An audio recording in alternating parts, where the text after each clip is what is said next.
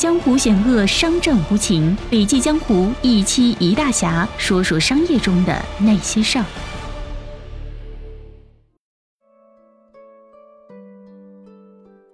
大数据革命大幅增加了数据的多元性、数量和速度，也提升了分析工具的复杂性。人们对数据算法的期待更胜以往。然而，即使拥有对海量数据的分析结果，大部分企业仍然并未因此而更加了解用户。用户与产品的相关性结论似乎掩盖了数据下面的深层真相，也就是用户的目标到底是什么？颠覆性创新理论之父克里斯坦森历时二十年，总结出用户其实不是购买产品或服务，而是为了让自己的生活有所进步，因此才把这些产品或服务拉进自己的生活当中。我们把这个进步称为用户目标。那么，用户目标包含以下几个因素。第一个因素是进步。我们把用户目标界定为某人在特定的情境中想要获得的进步。这不仅是把用户或用户的问题加以分类的新方法，而且是了解用户为什么挑选这个产品的关键。第二个是情境。用户目标的界定必定和特定的脉络有关。这样，企业才能制定出成功的解决方案。在界定用户目标的情境时，你可能需要回答数十个重要的问题，比如说你在哪里、什么时候、你跟谁在一起、正在做什么、半小时以前你在做什么、你接下来要做什么、你受到哪些社会文化或者是政治压力的影响等等。第三点呢是功能、社会以及情感层面的复杂性。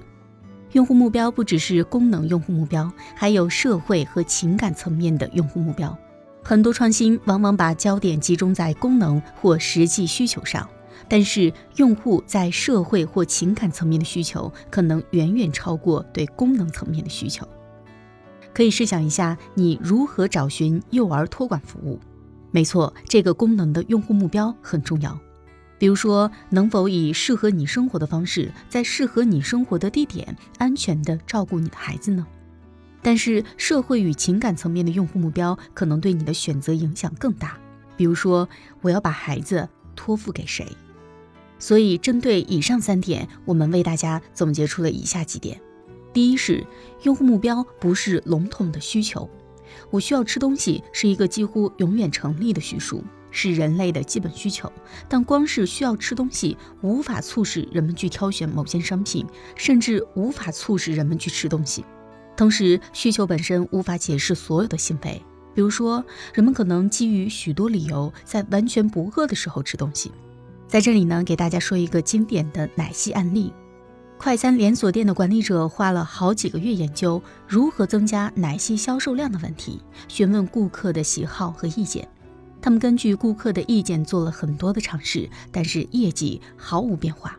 借助用户目标达成理论，克里斯坦森的研究团队认为，首先需要思考的问题是：这些顾客的生活中出现了什么任务需要解决，以促使他来这家快餐店买奶昔呢？结果发现，有不少顾客在早上九点以前来买奶昔，买完就直接上车走了。于是他们询问这些顾客。你买奶昔的目的是什么呢？研究人员很快发现，这些早上来买奶昔的顾客都想解决同样的任务。他们开车上班的路程很遥远，他们会感到很无聊，因此呢，需要增添一些乐趣。他们其实并不饿，但是再过两三个小时，没准就饿了。他们可以买来垫肚子的选择其实很多，但是没有一样食物像奶昔那么完美。一位顾客说：“有时我会买根香蕉，但是香蕉消化的太快了，我很快就饿了。此外呢，甜甜圈太容易掉屑，吃完还会粘手，把衣服和方向盘弄脏。这些奶昔买家的共同点和他们的个人状况毫无关系，他们只是在早晨都有类似的任务需要解决罢了。这个任务就是帮我保持清醒，有事做，让开车上班的过程更加有趣。这就是关键所在。”接下来，我们来说一说发掘用户目标的方法。第一个方法就是从生活中去寻找。生活中尚未解决的任务就是创新的沃土。观察自己，你的生活将清楚地显示出你需要什么。对你来说很重要的事情，对其他人可能也很重要。第二呢，就是从尚未消费中去寻找，从那些没有使用任何产品或服务的人身上，找到等着你去解决的用户目标，我们称之为尚未消费。当用户找不到满意的方案时，他们可能会选择不消费。第三点就是找出暂时的变通做法。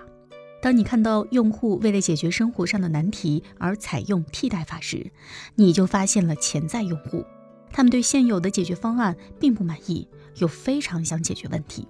第四点就是关注你不想做的事。我把自己不想做的事称为负面用户目标。根据我的经验，负面用户目标往往能带来最佳的创新机遇。